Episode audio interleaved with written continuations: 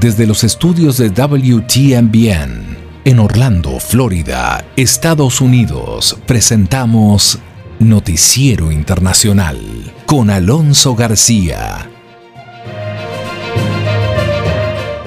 Hoy es martes 21 de septiembre del 2021 y damos inicio a lo que es Noticiero Internacional con los hechos más relevantes Estados Unidos, América Latina y el mundo. Estos son los titulares de la presente edición. La Casa Blanca anunció ayer lunes que en noviembre Estados Unidos volverá a abrirse los pasajeros aéreos de China, India, Gran Bretaña y otros países europeos. Pfizer anticipa que su vacuna contra el COVID-19 funciona en niños de 5 a 11 años. Banco Mundial cancela estudio empresarial y las reacciones de la visita de Maduro a México. Guatemala, Estados Unidos emite alerta de viaje. Y tenemos allí un análisis con el abogado Juan José Rosales desde México de lo que fue la visita del dictador cubano Miguel Díaz Canel, invitado por el presidente de México al acto cívico del desfile militar en la independencia o celebración de independencia del país nórdico. Estados Unidos cierra cruce fronterizo en Del Río tras incidente con migrantes haitianos. tenemos los pormenores de la deportación masiva de haitianos desde Estados Unidos. Líderes sociales asesinados en Colombia. Vamos a estar con información allí desde Colombia con Manuel Arias Naranjo. Y en Nicaragua, se niegan los permisos humanitarios para que los presos políticos puedan darle el último adiós a sus familiares. Autoridades estadounidenses empezarán la campaña de vacuna de refuerzo contra el COVID-19 para un determinado segmento de la población. Tenemos también conversación con el director de Latinoamérica de Reporteros Sin Fronteras, en donde estaremos, entre otros temas, conversando de las cosas, cómo van en Colombia, el panorama bastante sombrío para la prensa de Latinoamérica y cómo el coronavirus ha actuado como un acelerador de la censura. Todo esto acá en Noticiero Internacional. Estamos presentando Noticiero Internacional, un recorrido por los acontecimientos que son noticia en Estados Unidos, América Latina y el mundo. Este es el momento indicado para quedar bien informado. Vamos a los hechos.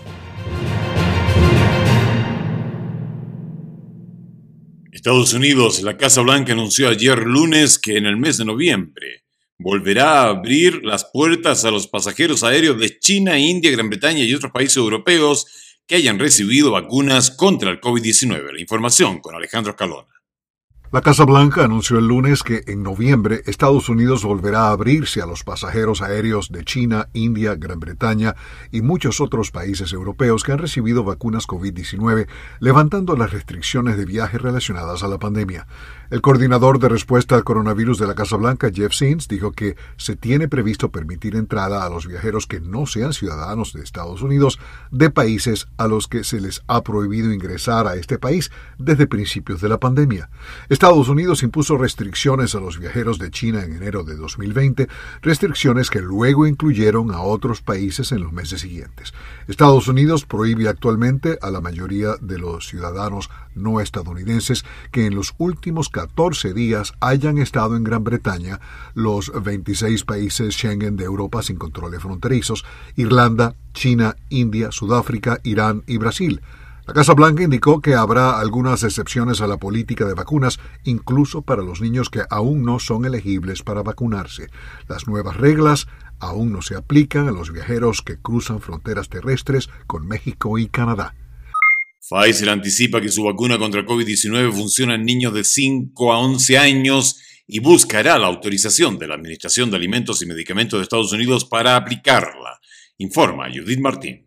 Pfizer afirmó que su vacuna contra el COVID-19 funciona para niños de 11 a 5 años y pronto buscará la autorización para este grupo de edad en Estados Unidos, un paso clave para proteger a los más jóvenes. La vacuna fabricada por la farmacéutica estadounidense y su socio alemán BioNTech ya está disponible para cualquier persona de 12 años o mayor, pero ahora que los niños regresan a la escuela y la altamente contagiosa variante Delta está causando un gran aumento en las infecciones pediátricas, muchos padres esperan ansiosamente las vacunas para los más pequeños de la casa. Para los niños en edad escolar primaria, Pfizer probó una dosis mucho más baja, un tercio de la cantidad que hay en cada inyección administrada actualmente. Sin embargo, después de su segunda dosis, los niños de 5 a 11 años desarrollaron niveles de anticuerpos que combaten el coronavirus tan fuertes como los adolescentes y los adultos jóvenes, dijo el doctor Bill Gruber, vicepresidente senior de Pfizer, a la agencia de noticias Associated Press. La dosis para niños también resultó segura, con efectos secundarios temporales similares o menores, como dolor en los brazos, fiebre o el mismo dolor que experimentan los adolescentes, dijo el doctor Gruber, que añadió que tienen como objetivo solicitar antes de fin de mes el uso de emergencia a la Administración de Alimentos y Medicamentos y seguido de ello enviarán sus solicitudes a los reguladores europeos y británicos. Hasta ahora muchos países occidentales no han vacunado a los menores de 12 años la espera de más pruebas y datos que concluyan cuál es la dosis correcta y confirman que funciona de manera segura en los infantes. Si bien los niños tienen un riesgo menor de enfermedad grave o muerte que los adultos, más de 5 millones de niños en Estados Unidos han dado positivo por COVID-19 desde que comenzó la pandemia y al menos 460 han muerto, según la Academia Estadounidense de Pediatría. Además, los casos en niños han aumentado drásticamente a medida que la variante Delta continúa extendiéndose por todo el país. Paralelamente, otro fabricante de vacunas estadounidense, Moderna, también está estudiando sus inyecciones en niños en edad escolar primaria y se espera que a finales de año ya tengan los resultados finales. Una importante entidad financiera canceló un estudio empresarial luego de una investigación. Detalles en la nota económica con Leonardo Bonet. El Banco Mundial suspendió un importante estudio sobre las condiciones de los negocios en el mundo después de que los investigadores descubrieran que los directivos del organismo presionaron a sus empleados para que modificaran los datos sobre China y otras naciones. Según la agencia AP, la entidad financiera suspenderá el informe Hacer negocios tras una investigación generada por denuncias internas de irregularidades en los datos en sus ediciones de 2018 y 2020 y posibles asuntos éticos que involucran al personal del banco. Los empleados modificaron los datos sobre China para mejorar su clasificación después de ser presionados por la oficina del entonces presidente del Banco Mundial, Jim Yong Kim, y de la entonces directora ejecutiva Cristalina Georgieva y uno de sus asesores, concluyó una investigación realizada para el banco por el bufete de abogados Wilmer Hale con sede aquí en la capital estadounidense. El Banco Mundial, con sede en esta ciudad, es una de las mayores fuentes de financiación para el desarrollo del mundo. Algunos gobiernos citan el informe Hacer negocios, que analiza los impuestos, la burocracia, la regulación y otras condiciones comerciales para tratar de atraer inversiones. El estudio clasifica a los países en función de factores como cuán sencillo o gravoso es registrar una empresa, hacer cumplir legalmente un contrato, resolver una quiebra, obtener una conexión eléctrica o recibir permisos de construcción. Timothy Ash, especialista senior de estrategia soberana de mercados emergentes en la empresa Blue Bay Asset Management, dijo que no se puede subestimar la importancia del informe Hacer negocios para los bancos y empresas que intentan evaluar el riesgo de un país en particular. Pasamos ahora a Venezuela. Dirigentes políticos cuestionaron la presencia del presidente Nicolás Maduro en la cumbre de la CELAC. Desde Caracas informa Carolina Alcalde. La participación del presidente Nicolás Maduro en la sexta cumbre de jefes y jefas de Estado de la Comunidad de Estados Latinoamericanos y Caribeños, celebrada en México el fin de semana, fue rechazada por mandatarios de la región y representantes de la oposición venezolana. La dirigente Delsa Solórzano envió un mensaje al presidente mexicano Andrés Manuel López Obrador, asegurando que es una vergüenza que reciba un dictador investigado por crímenes de lesa humanidad y además solicitado por diversos delitos, según dijo. En tanto, Juan Guaidó, considerado presidente interino de Venezuela por decenas de países, se pronunció asegurando que el presidente Maduro no tiene ni tendrá reconocimiento. Consultado por La Voz de América sobre si Maduro empieza a recuperar espacios de legitimidad a nivel internacional, el politólogo Ricardo Sucre considera que gana espacio político, pero no necesariamente significa que haya reconocimiento, tal y como algunos mandatarios lo expusieron durante la cumbre. Si se quiere en la lucha, vamos a decir, por la permanencia en el poder, pues Maduro la gana, eso es un hecho, ¿no? ¿Hay una legitimidad o no? Eso, como te digo, es una discusión que podrás encontrar muchas respuestas. Yo te diría que más que espacios de legitimidad, yo lo diría como pasos para la confrontación. El mandatario venezolano agradeció al gobierno mexicano y a los países de América Latina por lo que calificó de apoyo mayoritario hacia Venezuela en los diálogos de paz. Se trata del primer viaje oficial de Maduro del que se tenga conocimiento desde que el año pasado la administración del presidente Donald Trump presentó cargos en su contra y otros 13 altos funcionarios de su gobierno por presuntos delitos de narcotráfico y terrorismo. El Departamento de Justicia ofreció una recompensa de hasta 15 millones de dólares por información que llevará a su arresto. ¿Qué está sucediendo en realidad en México? La invitación, bueno, esto fue a la cumbre de la CELAC y, el evento se realizó en México. Pero allí el presidente Manuel López Obrador, presidente de México, muy feliz, muy feliz de ver al presidente Nicolás Maduro. Y antes de eso, el presidente de México invitó, invitó personalmente al acto cívico del desfile militar de las celebraciones de la independencia de México al dictador cubano Miguel Díaz Canel. ¿Qué está sucediendo en México? Vamos con la información que nos trae el abogado Juan José Rosales. En la Ciudad de México, eh, pues seguimos dando eh, como que medio palos de ciego porque en el acto central que se llevó a cabo este 16 de septiembre, en la Ciudad eh, de México, en el acto cívico previo al desfile eh, militar, eh, se tuvo un invitado especial. El invitado especial, y lo digo con toda franqueza, fue el dictador cubano Miguel Díaz Canel. Eso nos molesta a varios y nos ofende a varios, que hayan traído a un dictador a hablar de libertad, hablar de democracia, y hablar de igualdad. En fin, bueno, pues está aquí este señor que se presenta como presidente de Cuba. Dijo que su país está enfrentando el embate de una guerra multidimensional, hace referencia de nueva cuenta al bloqueo económico que tiene Estados Unidos sobre la isla, dice que hay una agresiva campaña de odio y mentiras montada en plataformas digitales en contra de Cuba, llama querido presidente Díaz Canel el dictador a López Obrador y le dice que Cuba recordará siempre sus expresiones de apoyo y su reclamo a los Estados Unidos para que se levante el bloqueo. La decisión de invitarnos tiene un valor inconmensurablemente mayor en momentos en que sufrimos los embates de una guerra multidimensional con un bloqueo criminal recrudecido oportunistamente con más de 240 medidas en medio de la pandemia de la COVID-19 que tan dramáticos costos tiene para todos, pero en particular para los países de menor desarrollo.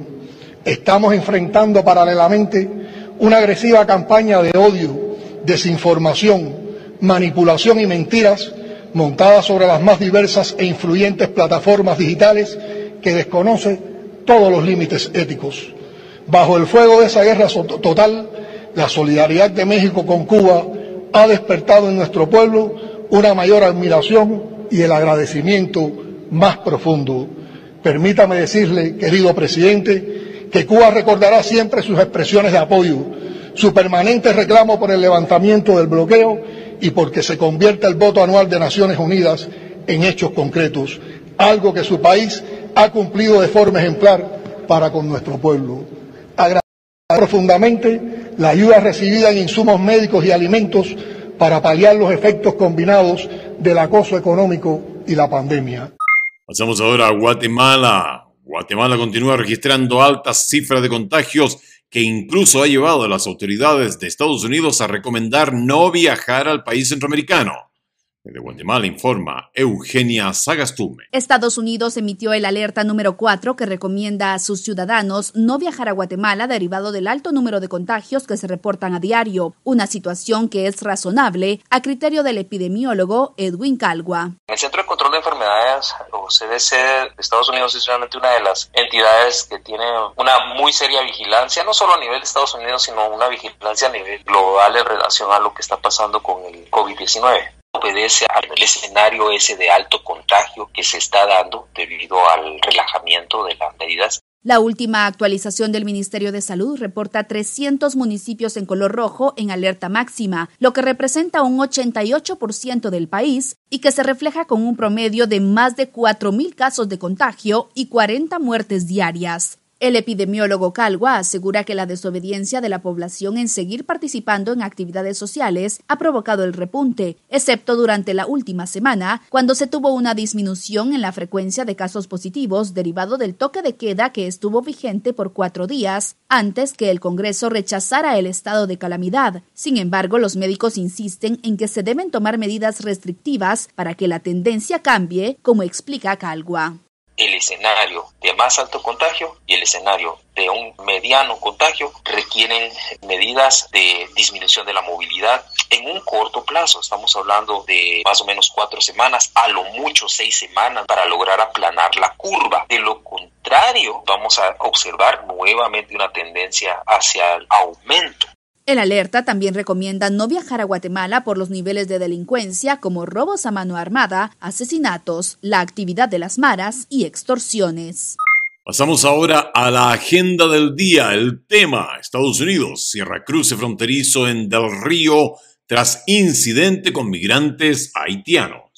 Las autoridades estadounidenses cerraron el tráfico a vehículos y peatones en ambas direcciones en el único cruce fronterizo en Del Río, en Texas, luego de que se desató el caos el viernes, lo que presentó a la administración un nuevo e inmediato desafío, mientras intenta manejar un gran número de solicitantes de asilo que han ido llegando a suelo estadounidense. Además de haitianos, otros grupos procedentes de Venezuela siguen emprendiendo la peligrosa travesía, caminando y cruzando fronteras con la esperanza de poder encontrar una vida mejor en el país norteamericano. Desde este domingo la administración Biden realizó movimientos masivos de migrantes haitianos en una pequeña ciudad de fronteriza de Texas en vuelos de retorno hacia Haití. En otras noticias, un influyente panel asesor de la Administración de Alimentos y Medicinas de Estados Unidos, conocido por sus siglas FDA, rechazó el viernes aplicar vacunas de refuerzo de Pfizer contra el COVID-19 a la mayoría de los estadounidenses, pero sí avaló las inyecciones adicionales para quienes tengan más de 65 años o corran riesgo de desarrollar un cuadro grave. El principal experto de la Casa Blanca, el doctor Anthony Fauci, defendió el domingo la decisión resaltando que se siguen recibiendo datos que pudieran hacer posible en un futuro que el panel de expertos de la FDA termine aprobando la tercera inyección para la mayor parte de la población. Por último, Estados Unidos delineó sus principales objetivos durante la 76 sesión de la Asamblea General de las Naciones Unidas que se desarrolla esta semana. Entre las prioridades del país están detener la propagación del COVID-19, el cambio climático y los derechos humanos. Esto según señaló la embajadora ante la ONU, Linda Thomas Greenfield.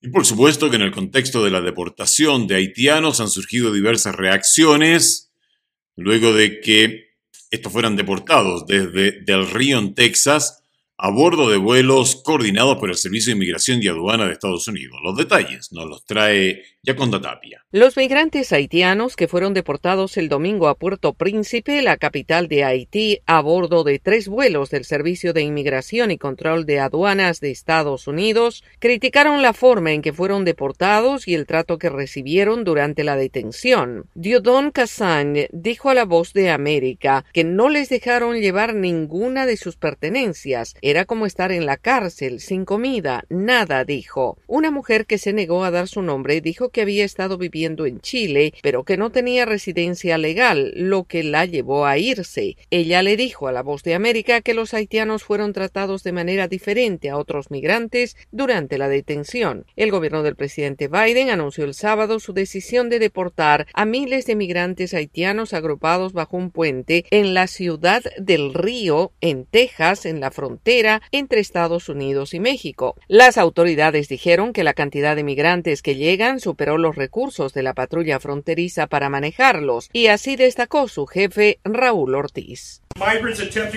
Los migrantes que intentan o están considerando hacer el viaje a nuestra frontera deben saber que todavía estamos haciendo cumplir la orden del título 42 y que no se les permitirá ingresar a los Estados Unidos. Serán removidos y enviados de regreso a su país de origen, según lo ordena nuestra ley actual. Ortiz dijo que la medida tiene como objetivo disuadir a más migrantes de ingresar a la región, mientras las autoridades estadounidenses están tratando de manejarlos debajo del puente en Ciudad del Río, en Texas. Mientras tanto, las autoridades migratorias están preparando hoy más vuelos de deportación a Haití. Jean Negot Bouir Delva, jefe de la Oficina de Migración de Haití, dijo a La Voz de América que los nombres de los migrantes serán incluidos en un registro junto con su información de contacto para que los empleados de la Oficina Nacional de Migración puedan hacer un seguimiento de ellos. Bonjour Delva dijo también que se les dará dinero para reiniciar sus vidas en Haití. La noticia de la deportación enfureció a los haitianos, quienes recurrieron a las redes sociales para expresar su decepción con la administración Biden.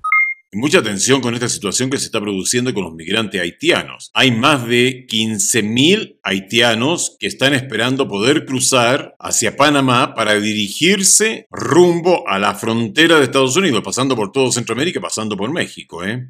Mucho cuidado con esto, por todo lo que va a traer desde el aspecto social y de las reacciones a lo que es esta situación migratoria que se está produciendo en nuestro continente. Nos vamos ahora a Colombia. El asesinato de líderes sociales no cesa en este país y más de 140 casos se han presentado en lo que va del año y más de 600 desde la firma de los acuerdos de paz. Desde Colombia, informa Manuel Arias Naranjo. Cientos de líderes sociales y comunales, defensores de derechos humanos, reclamantes de tierras, ambientalistas y excombatientes desmovilizados han muerto por balas criminales en el país, ofrendando sus vidas en defensa de sus comunidades, hechos en los que escasamente se investiga solo los autores materiales de los crímenes, como señala Gerardo Vega, directivo de la Fundación Forjando Futuro, que trabaja con comunidades vulnerables en el noroccidente de Colombia. Porque las líneas de investigación se fundamentan en quién cometió el hecho de manera material, pero no quiénes son los autores intelectuales, quién está detrás del escritorio, quién manda a ejecutar y quién paga. Y es que según un informe de la Oficina en Colombia de la ONU, en lo que va de este año, 143 líderes sociales han sido asesinados, mientras que según la organización no gubernamental Sin de Paz, 611 líderes fueron asesinados en los últimos cinco años, desde de la firma de los acuerdos de paz, hecho que generó un vacío de poder en muchas regiones del país que antes eran ocupadas por las FARC y donde no hizo presencia el Estado, como explica Camilo González Pozo, director de esta organización no gubernamental. Ese vacío de poder fue cubierto por las organizaciones comunitarias de base y contra el control territorial comunitario es que ha chocado gente que quiere seguir acumulando riqueza, apoderándose de oro, negocios de narcotráfico, de tierra, de madera ilegal. Ambos analistas consultados por La Voz de América coinciden en que, ante la falta de presencia e inversión del Estado, en muchas regiones del país las únicas alternativas son los negocios ilegales, caldo de cultivo para la violencia y la eliminación sistemática de quienes se oponen a los intereses criminales. Vamos a Nicaragua. El gobierno nicaragüense niega permisos humanitarios para que los presos políticos puedan darle el último adiós a sus familiares que se encuentran en estado crítico. Desde Nicaragua, informa Daliana Ocaña. El gobierno de Nicaragua continúa violando los derechos humanos de los considerados presos políticos y según datos de la organización Madres de Abril, al menos ocho de ellos perdieron a sus madres mientras permanecen detenidos y los jueces asignados a los casos les negaron un permiso humanitario para poder despedirse de sus familiares, incluso madres y padres. Susana López, miembro de esta organización, comentó a La Voz de América que consideran inhumana la falta de sensibilidad del gobierno ante estas circunstancias, pese a que la ley faculta faculta a las autoridades judiciales a permitir un permiso especial a los detenidos. Es lamentable que el, el Estado de Nicaragua no se quiera ser responsable y que no haya permitido que estos presos políticos no fueran despedidos a su familia y darle el último adiós. El caso más reciente y que conmovió al país fue la muerte de Heidi Mesa, madre del universitario y actual reo político Max Jerez, quien no pudo despedirse de su progenitora, pese a que su familia y la Alianza Universitaria Nicaragüense realizaron los trámites pertinentes. Diana Mesa, sobrina de Heidi Mesa, dijo que la respuesta del gobierno fue el silencio. O para que también le dieran el permiso de ir cuando estaba en el hospital ella, pero en ninguna ocasión respondieron a, la, las solicitudes que nosotros enviamos. Max Jerez fue detenido el 5 de julio y trasladado a las celdas del Nuevo Chipote, donde permanece junto a una treintena de líderes opositores, estudiantes, empresarios y periodistas. En tanto, otros presos políticos que también han perdido a seres queridos no pudieron llegar hasta su lecho de muerte porque no les fue permitido ni este acto humanitario y ni siquiera comunicarse con ellos. Regresamos a Estados Unidos. Autoridades estadounidenses empezará la campaña de vacuna de refuerzo contra COVID-19 para un determinado segmento de la población, mientras aún las vacunaciones para más de 80 millones de estadounidenses continúan con cifras bajas. Informa Judith Martín. Los estadounidenses mayores de 65 años y aquellos que padecen enfermedades graves podrían recibir una dosis de refuerzo de la vacuna contra el COVID-19 desarrollada por la farmacéutica Pfizer luego de que un comité de la Administración de Alimentos y Medicamentos, la FDA, recomendara su uso para este grupo reducido de la población. Contrario a lo que anunció el gobierno del presidente Joe Biden, las dosis de refuerzo solo estarán disponibles para un porcentaje determinado de los ciudadanos y no para todos los mayores de 16 años, como llegaron a afirmar anticipándose a la decisión de la Administración de Alimentos y Medicamentos, la FDA, que es la agencia que tiene la última palabra y que todavía no se había pronunciado al respecto. Sin embargo, y pese a la resolución de la FDA, desde el gobierno continúan defendiendo su postura y es más, aseguran que es muy probable que haya una evolución en la toma de decisiones de los expertos a medida que se obtengan más datos científicos que evidencian los beneficios de estas dosis adicionales. La actitud de la Casa Blanca desestima las peticiones de la Organización Mundial de la Salud, que en varias ocasiones pidió a los países más ricos postergar esta fase de la vacunación para evitar un aumento todavía mayor en la brecha de desigualdad entre los países con recursos económicos y los países más pobres cuyo acceso a las vacunas es complejo y limitado. En tanto, en territorio estadounidense, pese a contar con los insumos necesarios para inmunizar a toda la población, más de un 30% de los ciudadanos continúa reticente a recibir las inmunizaciones y ante este complejo escenario, el gobierno del presidente Biden no duda en establecer mandatos de vacunación, tal y como defendió Jeffrey Zients, el coordinador del equipo de respuesta al COVID-19 de la administración. Los requisitos de vacunación no son solo nuestro camino para salir de la pandemia, sino también aceleran nuestra recuperación económica.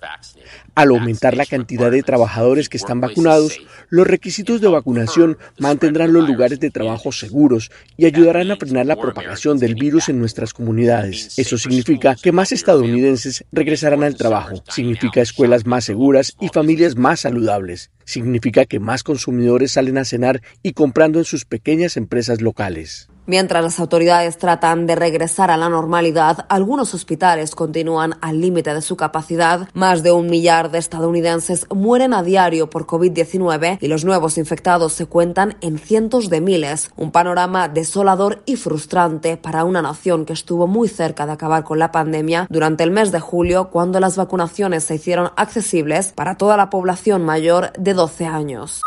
Vamos ahora al tema de conversación. Nuestro invitado es el director de Latinoamérica de Reporteros Sin Fronteras, Emmanuel Colombier, con quien conversamos diferentes tópicos. Uno de ellos es lo que sucede en Venezuela, en donde infelizmente las cosas no cambian.